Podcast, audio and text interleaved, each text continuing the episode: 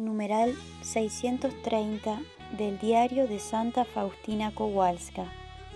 De pronto vi junto a mí a uno de los siete espíritus, radiante como antes, con aspecto luminoso. Lo veía continuamente junto a mí cuando iba en tren. Veía que sobre cada iglesia que pasábamos había un ángel, pero había una luz más pálida que la del espíritu que me acompañaba. Y cada uno de los espíritus que custodiaban los templos se inclinaba ante el espíritu que estaba a mi lado. En Varsovia, cuando entré por la puerta del convento, el espíritu desapareció. Agradecí a Dios por su bondad, por darnos a los ángeles como compañeros.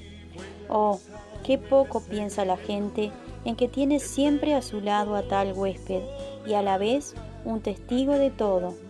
Pecadores, recuerden que tienen un testigo de sus acciones.